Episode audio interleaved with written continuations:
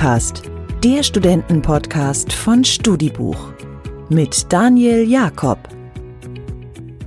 Studicast die vorletzte, zumindest vor der Sommerpause. Wir haben heute wieder ein Gewinnspiel für euch. Zu gewinnen gibt es dieses Mal ein exklusives Beratungsgespräch für eure Abschluss- oder Hausarbeit. Und dieses Gespräch gibt's mit unserem heutigen Gast, Christina Sichtmann. Mit insgesamt über 100 nationalen und internationalen Publikationen ist die Dozentin für empirische Forschungsmethoden und wissenschaftliches Schreiben eine echte Expertin im Umgang mit wissenschaftlichen Arbeiten. Und genau darüber sprechen wir heute. Was macht das wissenschaftliche Arbeiten für uns manchmal so kompliziert? Oder warum ist der Umstieg vom schulischen Schreiben zum wissenschaftlichen Schreiben für viele von uns eine solch große Hürde? Christina erklärt uns, wie ein strukturierter Schreibprozess auszusehen hat. Wir sprechen auch über das Thema Schreibblockaden und die Frage, was man tun sollte, wenn einem sowas bei der Abschlussarbeit oder auch der Klausur widerfährt. Doch bevor die Folge jetzt startet, wie versprochen das Gewinnspiel. Folgende Frage hätte ich dafür an euch. Christina und ich haben etwas gemeinsam. Doch was verbindet uns? Haben wir A, beide das goldene Schwimmabzeichen oder B, haben wir beide an der Universität Hohenheim studiert. Das ist relativ schnell in der Folge rauszubekommen. Das mal als Tipp. Also zu Anfang am besten ganz genau hinhören. Wenn ihr die Antwort dann habt, dann kommentiert ihr einfach unter unserem Gewinnspiel-Post auf der Instagram-Seite von Studibuch den richtigen Buchstaben. Also entweder A fürs Schwimmabzeichen oder B für das Studium an der Uni Hohenheim.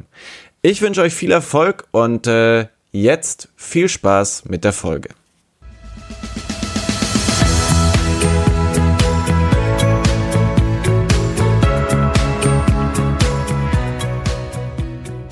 Wissenschaftlerin und Schreibcoach Christina Sichtmann ist zu Gast bei uns. Freut mich sehr, dass du dir heute die Zeit genommen hast. Ja, hallo Daniel, ich freue mich auch sehr, dass ich heute euer Gast sein darf. Ja, schöne Grüße nach Wien beziehungsweise ganz Österreich. Da haben wir auch ein paar Hörer und an der Uni Wien, da arbeitest du am Lehrstuhl für internationales Marketing. Mal schauen, was wir in unserer schnellen Fragerunde noch so über dich erfahren können. Ich habe äh, in dieser Kategorie mal so ein bisschen durchgemischt. Ich habe immer nur entweder oder Fragen gestellt, aber aus unterhaltungstechnischen Gründen habe ich das jetzt mal so ein bisschen versucht zu variieren. Christina, sag mal, äh, Pfannkuchen oder Kaiserschmarrn? Kaiserschmarrn. Welches Land würdest du gerne mal bereisen? Mm, Südafrika. Da war ich zwar schon sehr, sehr oft, aber ich würde unheimlich gern wieder hinfahren. Lieber zu viel oder zu wenig zu tun? Lieber zu viel. Christina, was ist dein höchstes Schwimmabzeichen? Mm, tatsächlich Gold. Wow. Ich war mal nämlich früher Schwimmerin. Also als Kind war ich so. Schwimmerin. Ja. Meins ist Seepferdchen. Aber ich habe es mit Stolz getragen, deswegen finde ich, darf man das auch erwähnen. Äh, und abschließend, studieren oder dozieren? Mm. Beides. ich lerne auch wahnsinnig viel gern dazu, aber ich doziere auch wahnsinnig gern. Ich starte mal mit einer sehr großen Frage, die vielleicht gar nicht so leicht ähm, beantwortet werden kann. Aber warum bist du in die Wissenschaft gegangen? Mm, ja, das kommt tatsächlich durch meine Abschlussarbeit. Wir haben ja eine gemeinsame Alma Mater. Ich habe nämlich an der Universität Hohenheim äh, studiert und dort dann auch promoviert. Und ähm, ich hatte ganz viel Freude an meiner Diplomarbeit damals. Die habe ich in Zusammenarbeit mit Procter Gamble geschrieben. Es war eine empirische Arbeit und es hat mir sehr viel Spaß gemacht. Und dann habe ich beschlossen, ja, das möchte ich gerne auch in der Promotion fortführen und nochmal eine größere Arbeit schreiben. Das heißt, das war so der Punkt, wo du diese Begeisterung dafür gespürt hast? Genau. Also das war das war der Punkt, wo ich, wo ich gemerkt habe, dass mir das unglaublich viel Freude bereitet, auch so strukturiert ein Thema aufzuarbeiten, mm, empirisch zu arbeiten, eine Fragestellung zu beantworten. Das war der ausschlaggebende Faktor, warum ich in die Wissenschaft gegangen bin. Und was auch noch dazu kommt, dass die Wissenschaft mir unglaublich Freiheit gewährt. Also dass ich einfach ganz frei arbeiten kann, thematisch. Und das ist ein ganz großer Motivationsfaktor gewesen. Ich habe es erwähnt, du bist Wissenschaftlerin, aber du bist auch Coach. Einen besonderen Fokus legst du ja auf den Schreibprozess, also bist Schreibcoach. Du hast selber über 100 Publikationen veröffentlicht, wahrscheinlich noch viel, viel mehr betreut. Und es ist ja auch so, im Studium kommt das auf uns zu. Ich habe dir ja im Vorgespräch gesagt, für mich war das damals eine, eine relativ große Umstellung, so von diesem schulischen Schreiben in das wissenschaftliche Schreiben zu kommen. Du begleitest ja Studenten vom Beginn ihrer Unikarriere ab bis dann zur Abschlussarbeit. Was ist in deinen Augen so schwer, äh, was diese Umstellung dann angeht, von Schule Richtung Uni, bezogen auf den Schreibprozess? Mhm. Das Schreiben in der Schule ist ganz anders als an der Universität. Das heißt, auf der einen Seite ist Schreiben an der Schule so, dass wir einen Text schreiben, den lesen wir uns vielleicht noch mal ganz kurz durch und dann geben wir ihn ab. Und das Schreiben an der Universität ist ganz anders. Hier geben wir keine Erstversion ab, sondern das sind Texte, die mehrfach überarbeitet sind. Das müssen Studierende erstmal lernen, wenn sie an die Uni kommen, dass das Schreiben ganz anders ist. Was sind denn so klassische Fehler in der Herangehensweise an dieses wissenschaftliche Schreiben? Also wenn ich irgendwie beginne, mir die Frage zu stellen, wie schreibe ich denn jetzt wissenschaftlich? Naja, ich glaube, der wichtigste Punkt ist hier erstmal, dass ich beobachte, dass Studierende einen heiden Respekt davor haben, wissenschaftliche Texte zu schreiben. Wissenschaftliche Texte sind häufig hm, ja, sehr formal, die haben eine sehr formale Sprache mit sehr vielen Fachbegriffen. Es gibt bestimmte Regeln, die zu befolgen sind, ja zum Beispiel Zitierregeln, die zu befolgen sind. Und ganz viele Studierende haben Angst, was falsch zu machen, wenn sie wissenschaftlich schreiben. Und sie möchten auch irgendwie diese Sprache imitieren, vor allem äh, die deutsche Sprache, die deutsche Wissenschaftssprache, die teilweise sehr umständlich ist. Wieso ist sie das? Weil es offensichtlich historisch so ist, dass man glaubt, wenn man besonders umständlich schreibt, besonders komplex schreibt, besonders lange Sätze schreibt, dass das dann besonders wissenschaftlich ist. Und das ist leider sowas, was sich in der Wissenschaft ein bisschen verankert hat in deinen Beobachtungen? Ja, es hat sich verankert, aber es verändert sich jetzt auch. Also es verändert sich zum einen, äh, weil einfach die Zeit erfordert, dass man einfacher schreibt, dass auch Menschen, die nicht der Wissenschaft angehören, das verstehen. Und zum anderen ändert sich es auch, weil wir ganz viel auf Englisch publizieren. Mhm. Und ähm, auf Englisch schreibt man ganz anders. Auch viel einfacher. Das heißt aber auch im Umkehrschluss, wenn ich jetzt in deutscher Sprache beginne, wissenschaftlich zu schreiben, ist das nochmal sehr viel komplexer, muss ich mir das nochmal sehr viel mehr antrainieren. Genau das würde ich dir nicht empfehlen. Ich würde dir nicht empfehlen, dir irgendetwas anzutrainieren, sondern ich würde dir empfehlen, deine eigene wissenschaftliche Stimme zu trainieren und nicht versuchen, etwas zu imitieren, weil das gelingt sowieso nicht. Was auch noch ganz wichtig ist, dass Studierende verstehen, wie wissenschaftliche Texte entstehen. Ja, und das kommen wir wieder zum Ursprung zurück, nämlich dass das Schreiben in der Schule ganz anders ist als das Schreiben von wissenschaftlichen Texten. Wissenschaftliche Texte durchlaufen wahnsinnig viele Schleifen. Ja? Das ist zum einen, weil natürlich der Wissenschaftler selbst das zigmal überarbeitet. Zum anderen sind aber publizierte Texte meistens durch äh, Begutachtungsprozesse gelaufen. Das heißt, es sind auch ganz viele externe Personen, die über diese Texte gehen und sich diese Texte anschauen. Und natürlich werden die Texte dadurch besser und natürlich verändert sich die Sprache. Und was auch noch hinzukommt, ist, dass vor allem englische Texte, die werden meistens sogar noch professionell editiert. Alle meine Publikationen beispielsweise, die gehen am Ende immer noch zu jemandem, der das professionell macht und der das sprachlich überarbeitet. Dann ist es inhaltlich mhm. natürlich immer noch das, was ich geschrieben habe, aber sprachlich äh, können die wahnsinnig viel rausholen. Und das lesen Studierende. Und Studierende denken dann, oh, das muss ich auch können, das muss ich auch schreiben. Und sie sehen überhaupt nicht den Prozess, der dahinter steht, der teilweise jahrelang dauert. Das heißt aber auch, dieses wissenschaftliche Schreiben, das schlummert in uns. wir können das lernen, weil du vorhin gesagt hast, dass man sich quasi auch so einen eigenen wissenschaftlichen Schreibstil aneignen sollte. Das können wir alle. Das kann jeder. Das ist einfach Trainingssache. Beim Schreiben ist es so, dass wir immer so diesen Mythos im Kopf haben, Schreiben ist angeboren. Ja? Und das stimmt einfach nicht. Schreiben ist nicht angeboren, sondern es ist etwas, das wir lernen können. Mhm. Indem wir es einfach tun, indem wir einfach schreiben. Gibt es denn Klischees am wissenschaftlichen Schreiben, die dich besonders nerven? Mm, Klischees, die mich besonders nerven. Mir wäre eins eingefallen durchs Vorgespräch. Wenn Menschen beispielsweise sagen, wissenschaftliches Schreiben ist nicht kreativ. Das genau, muss dich doch ist, nerven, oder? Das nervt mich auch, ja. Das stimmt auch. Das kommt daher, dass Kreativität falsch verstanden wird. Äh, weil wir davon ausgehen, Kreativität sind so diese Künste, Malerei, Musik, äh, Romane schreiben und so weiter und so fort. Und das hat im wissenschaftlichen Bereich keinen Platz. Vor allem, weil wissenschaftliches Schreiben ja auch sehr durch formale Regeln besetzt ist und ähm, jeder wissenschaftliche Beitrag natürlich auch einer gewissen Struktur folgt. Also es ist einfach so, dass egal welchen wissenschaftlichen Text wir anschauen, wenn wir so eine Grundgliederung anschauen, dann ist die immer gleich. Aber innerhalb von dieser Struktur haben wir natürlich sehr viel Spielraum. Und das Schreiben von einer wissenschaftlichen Arbeit ist nichts anderes als das Schreiben einer Geschichte, weil im Prinzip erzählen wir durch das Schreiben eines wissenschaftlichen Textes eine Geschichte. Und das ist der kreative Prozess dahinter.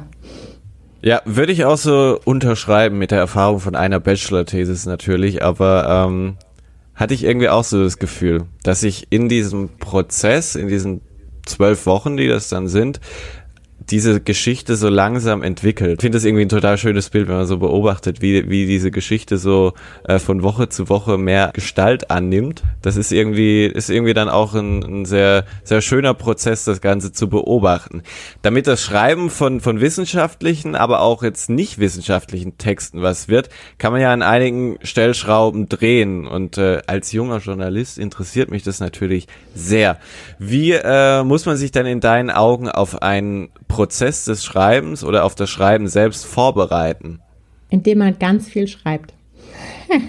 Bei jeder Gelegenheit. Und zwar ähm, schreiben nicht nur für offizielle Zwecke, ja, dass ich etwas, das ich anderen zeige, das ich anderen vorlese, das ich abgebe, sondern wirklich schreiben für mich ganz selbst.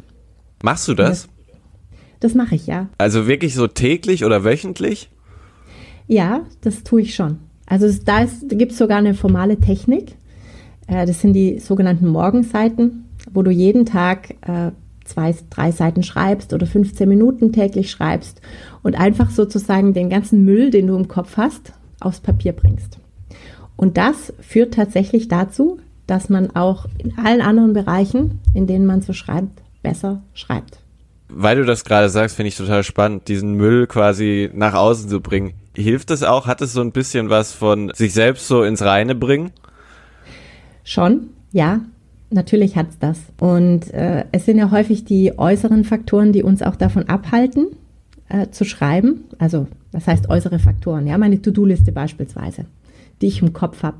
Oder äh, wenn ich mich, weiß ich nicht, morgens mit meinem Partner gestritten habe. Oder ähm, wenn ich einen Anruf bekommen habe, der mich irgendwie aufwühlt. Äh, das sind dann alles Faktoren, die mich natürlich im Schreibprozess behindern, weil ich ständig darüber nachdenke. Und indem ich einfach Dinge aufschreibe, was mir so durch den Kopf geht, kann ich die loslassen. Auch übrigens über das Schreiben der Arbeit selbst. Ja, also ich kann ja auch darüber schreiben, oh, das nervt mich jetzt komplett, dass ich mich jetzt da wieder hinsetzen muss und ich habe überhaupt keine Idee, wie ich das strukturiere und ich komme einfach nicht weiter. Wenn ich es mal hingeschrieben habe und in dem Schreibfluss bin, dann geht auch das einfacher. Ich merke so aus eigener Erfahrung, wenn ich jetzt noch irgendwie schnell was schreiben soll, Online-Artikel oder irgendwie einen Sprecherbeitrag für eine, für eine Reportage oder sowas, das geht nicht so gut, wenn das schnell passieren muss. Ich muss mir da vorher schon so gewisse Dinge, ähm, ich nenne es jetzt mal vorformulieren. Und wenn das dann schnell gehen muss, bin ich meistens nicht so zufrieden. Der Faktor Zeit ist da für mich ein Problem. Gilt das auch für wissenschaftliches Schreiben? Natürlich gilt das auch für wissenschaftliches Schreiben. Allerdings wenn ich so Abfragen mache, was ist deine wichtigste Strategie, um zu schreiben, kommt immer wieder das Wort Deadline. ja, also offensichtlich ist es eine der wichtigsten Schreibstrategien, damit man sich tatsächlich hinsetzt und schreibt. Aber es ist natürlich so, ja, also ähm, das Schreiben braucht Zeit. Es entwickelt sich etwas in dir und es verändert sich auch. Und einer der größten Fehler, den wir beim Schreiben machen, ist, dass wir denken, wir müssen sofort den perfekten Text aufs Papier bringen. Und das ist einfach nicht so. Ja, Schreiben ist vielmehr ein Prozess, äh, wo wir erstmal einen Rohtext aufs Papier bringen und den können wir dann überarbeiten. Und so werden wissenschaftliche Texte auch wirklich gut. Nur wenn wir mit dem hohen Anspruch an uns selbst rangehen und sagen, okay, das muss jetzt perfekt sein, dann funktioniert es einfach nicht. Und dann rutschen wir auch ganz schnell in eine große Unzufriedenheit und manchmal sogar eine Schreibblockade. Weil du das gerade sagst, hier Deadline, das brauchen viele, um dann effektiv arbeiten zu können. Wie viele Stunden pro Tag können wir denn in deinen Augen effektiv mit Schreiben überhaupt verbringen? Maximal drei bis vier, aber das sind echt gute Tage, wenn, wenn es drei bis vier Stunden sind. Also wirklich konzentriert arbeiten können wir vielleicht zwei, drei Stunden. Und wie lange dann am Stück? In diesen zwei, drei Stunden auch immer mal Pausen dazwischen machen? Ja, immer mal wieder Pausen dazwischen machen. Da gibt es sogar auch eine eine Technik, das ist die sogenannte Pomodoro-Technik. Und bei dieser Technik schreibt man immer für 25 Minuten. Dann macht man fünf Minuten was anderes, setzt sich dann wieder 25 Minuten hin, macht wieder fünf Minuten Pause. Also das ist so die Aufmerksamkeitsspanne, wo man wirklich konzentriert arbeiten kann. Jetzt habe ich einen Text geschrieben, beispielsweise irgendwie ein Teil meiner Thesis, dann lese ich das nochmal und denke mir, was für ein Müll. So, wie oft mhm. gehen dir persönlich solche Gedanken durch den Kopf, wenn du einen Text verfasst hast? Immer weniger. Aber natürlich äh, pass passiert das, passiert das auch. Ja. Aber ich denke, da sind zwei Aspekte drin. Ähm, der erste Aspekt ist, dass es vielleicht tatsächlich Müll ist, was man geschrieben hat und es ist dann okay, dann hat man die Chance, es zu bearbeiten. Ist auch eine gute Erkenntnis. Der andere Aspekt ist, dass man selber ja häufig sehr viel kritischer ist als jemand anders, der den Text liest. Mhm. Und ähm, also vor allem auch in meiner Arbeit mit den Studierenden merke ich, wir machen dann immer so eine Feedback-Einheit auch, wo sich die Studierenden gegenseitig Feedback geben. Und sie gehen danach immer unglaublich glücklich raus, wenn sie anderen ihre Texte präsentieren, die meistens die Texte echt gut finden und viele gute Aspekte in dem Text finden. Aber ist man unter Kommilitonen nicht auch immer so ein bisschen netter? weil man sich gegenseitig nicht in die Pfanne hauen will. Also ich habe das Gefühl, dass es nicht mehr so ist wie in der Schule, also dass man mhm. schon viel offener mit Kritik umgeht, ne? Aber ähm, dass man vielleicht nur so ein so ein Tick Gnade walten lässt, sage ich jetzt mal. Das ist sicherlich so. Nur wenn du etwas schreibst und du möchtest Feedback haben, dann solltest du das halt auch mit Menschen tun, die dir wirklich ehrliches und konstruktives Feedback geben, weil sonst bringt es nichts. Dann ist es Zeitverschwendung, sowohl von mhm. dir als auch von denjenigen, die das Feedback geben. Also ich glaube, da braucht man dann eben so eine Basis, um zu sagen, okay, ich möchte von dir hören, das und das ist gut, aber ich möchte auch wirklich ganz konstruktiv wissen, was kann ich verbessern? Was ist nicht so gut? Was verstehst du nicht? Bedeutet wissenschaftliches Schreiben dann auch von anderen zu lernen im Sinne von, ich muss auch viel lesen? Das predigt man ja häufig kleinen Kindern, die sollen ganz viel Bücher lesen, dann können die mal gut schreiben. Gilt das auch für Wissenschaft? Also muss ich mich zu Beginn meines Studiums auch wirklich mal ziemlich ausführlich mit Studien beispielsweise auseinandersetzen, um sowas selber mal gut schreiben zu können? Klar, das ist sicherlich die Grundlage. Zum einen führt es dazu, dass man selber eine eigene Stimme entwickeln kann. Ja? Je mehr du liest, umso äh, kritischer kannst du an Texte rangehen und die auch lesen und evaluieren und sehen, was ist jetzt gut an dem Text, was ist nicht so gut an dem Text, was verstehe ich, was verstehe ich nicht. Du lernst natürlich auch die entsprechende Sprache und du lernst entsprechende Methoden. Und auf der anderen Seite ist es so, dass du natürlich durch das Lesen von anderen Texten auch mitbekommst, mm, wie argumentiert wird, wie wissenschaftliche Texte aufgebaut sind, was in so einem wissenschaftlichen Text drin sein muss. Und es ist wirklich wie so ein Baukastenprinzip. Jeder wissenschaftliche Text ist wirklich fast exakt gleich aufgebaut. Und du musst dann das halt inhaltlich füllen, dieses Gerüst sozusagen, ja. Mhm.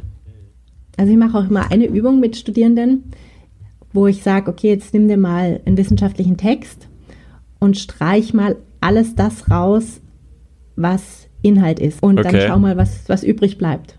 Und das ist das Grundgerüst, das du füllen musst. Redest du mit deinen Studierenden auch über das Thema Schreibblockade, wenn es irgendwie so scheint, als ob man nichts mehr zu Papier bringt? Das würde ich nämlich auch noch gerne so ein bisschen mit dir anreißen.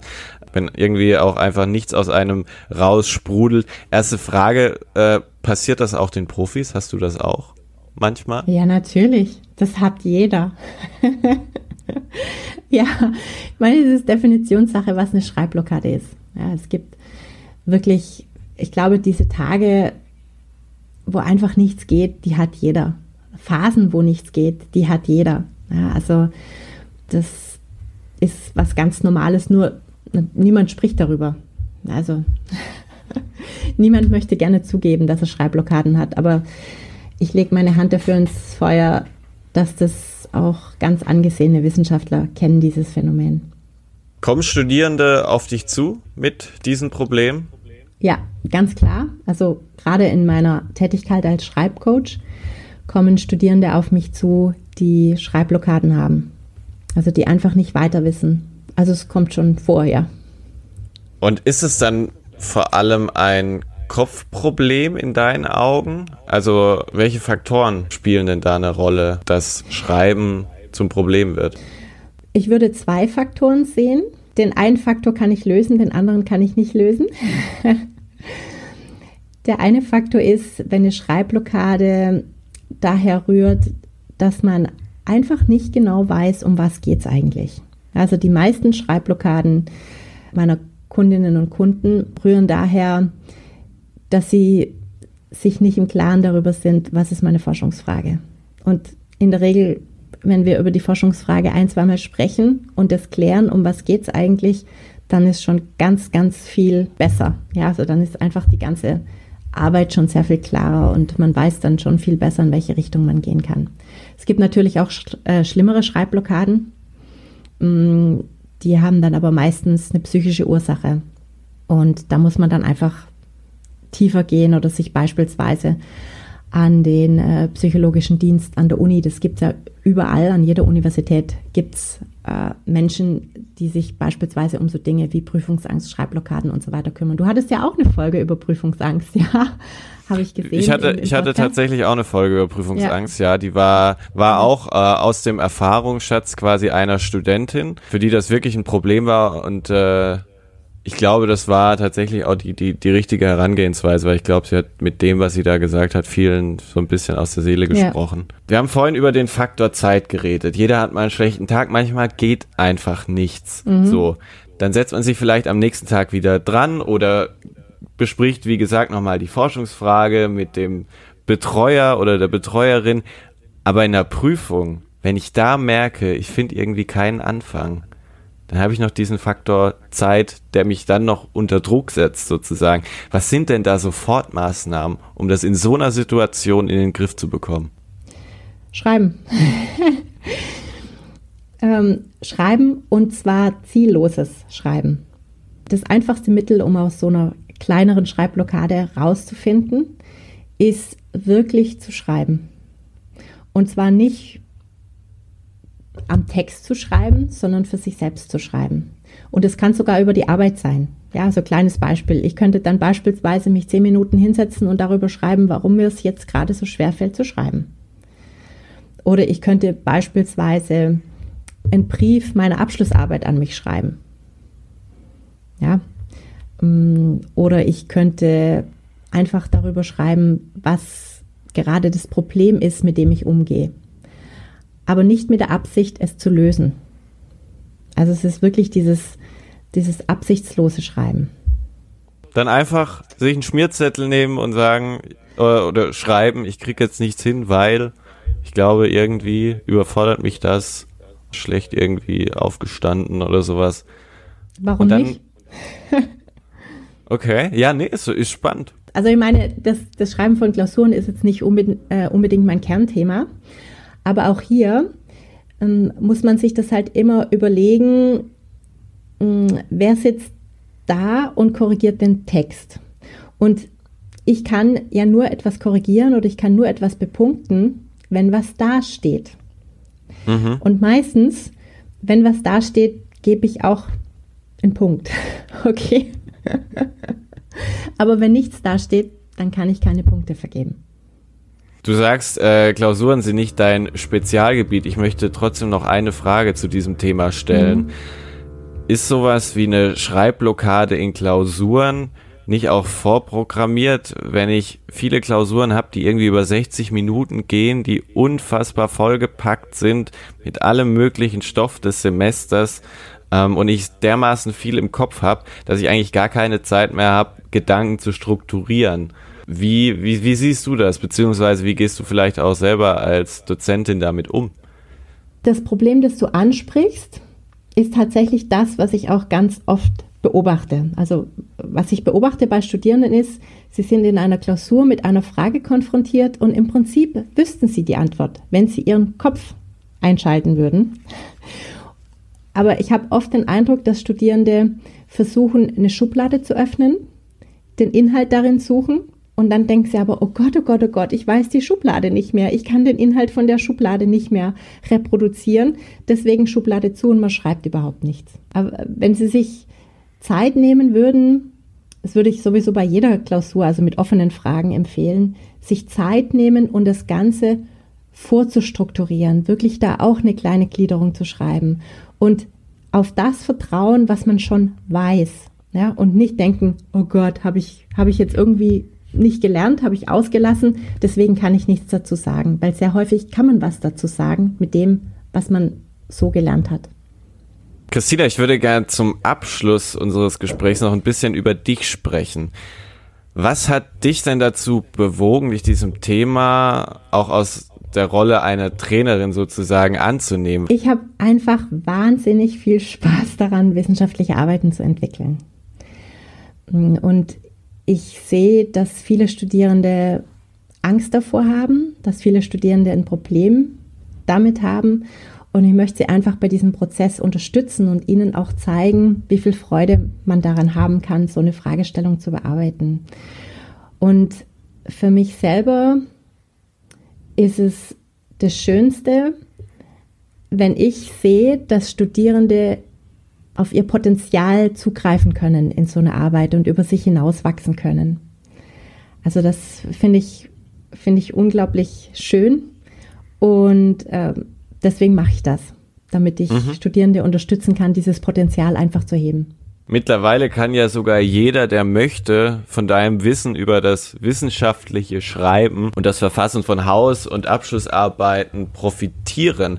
Du hast in Corona-Zeiten einen Podcast gestartet. Wie heißt der und wo gibt's den? Ja, mein Podcast heißt Du schaffst das, erfolgreich deine Abschlussarbeit schreiben.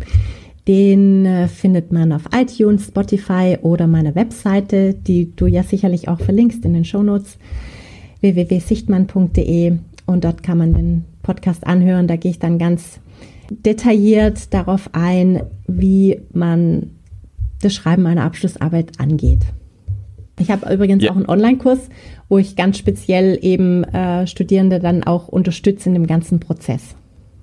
Das heißt, am besten auf deine Homepage, da ist alles verlinkt, was man über dich so wissen, erfahren kann, wo man dich quasi erreichen kann.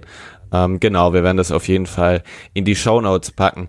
Ich habe äh, in meiner letzten Folge eine Frage zum Abschluss gestellt, die ich dir gerne auch stellen möchte. Da kommen irgendwie schöne Antworten raus jetzt ist 2020, jetzt haben wir ja ein bisschen was über die Hälfte geschafft. Das war für dich wahrscheinlich auch ein bewegendes Jahr, äh, wie für uns alle. Du hast einen Podcast begonnen, ähm, du hast wahrscheinlich noch ganz viele Menschen getroffen, mit vielen Studierenden äh, gesprochen. Was hast du ganz persönlich in diesem bewegenden Jahr 2020 bislang über dich gelernt? Oh, wie flexibel ich sein kann. Inwiefern? Ja, ähm, dass sich von heute auf morgen das Leben einfach ändern kann, dass man Dinge, die gesetzt waren, die irgendwie sicher waren, die so eine gewisse Ordnung im Leben auch geschaffen haben, dass die sich von einem Tag auf den anderen ändern können und dass man sich dann einfach anpassen darf und flexibel sein darf. Und ähm, ja, also ich habe auch persönlich auch noch ganz andere Dinge an mir festgestellt, weil ich musste von heute auf morgen auf Online-Lehre umstellen, auf Distanzlehre und äh, in Österreich äh, konnten wir uns noch nicht mal so vorbereiten, sondern es war wirklich so, dass ich im Hörsaal stand und eine halbe Stunde später wurde der Lockdown verkündet. ja. Und dann war klar, ich kann jetzt nicht anders. Und dann habe ich festgestellt, dass es mir wahnsinnig viel Spaß macht, auch über dieses Medium einfach Studierende zu erreichen. Das ist doch schön. Das macht doch jetzt hoffentlich mhm. auch allen Mut, die gerade äh, daheim sitzen. Und äh, ich glaube, hier in Deutschland ist gerade überall so ein bisschen Prüfungsphase an den Universitäten. Ich weiß nicht, wie es bei euch ist. Bist du auch im Prüfungsstress gerade? Bei uns ist schon alles vorbei. Ah, ist Wir schon haben alles andere vorbei. Semesterzeiten. Ja. Ja, super. Seit Ende Juni. Okay. Ja, dann ähm, wünsche ich dir, weil das ja jetzt auch unsere vorletzte Folge äh, ist, schon mal einen schönen Sommer. Ähm, mach was mit der freien Zeit. Du warst ja schon campen. Wahrscheinlich geht's noch mal irgendwie in die Berge, oder? Liegt nahe, wenn man in, wenn man in Wien ist. Genau, das ist auch ein Vorteil von Corona, ja. Man lernt wirklich das kennen, was in der Nähe ist. genau, und äh, ich bedanke mich nochmal sehr herzlich, dass du dir heute die Zeit genommen hast. Hat mir wirklich sehr viel Spaß gemacht. Ich danke dir sehr, Daniel, für die Einleitung und mir hat es auch großen Spaß gemacht und ich hoffe, dass ich ganz viele Studierende bei ihrer Abschlussarbeit damit unterstützen kann. Und beim wissenschaftlichen Schreiben. Es sind ja nicht nur Abschlussarbeiten, sondern auch viele Hausarbeiten, die man schreiben muss. Dankeschön.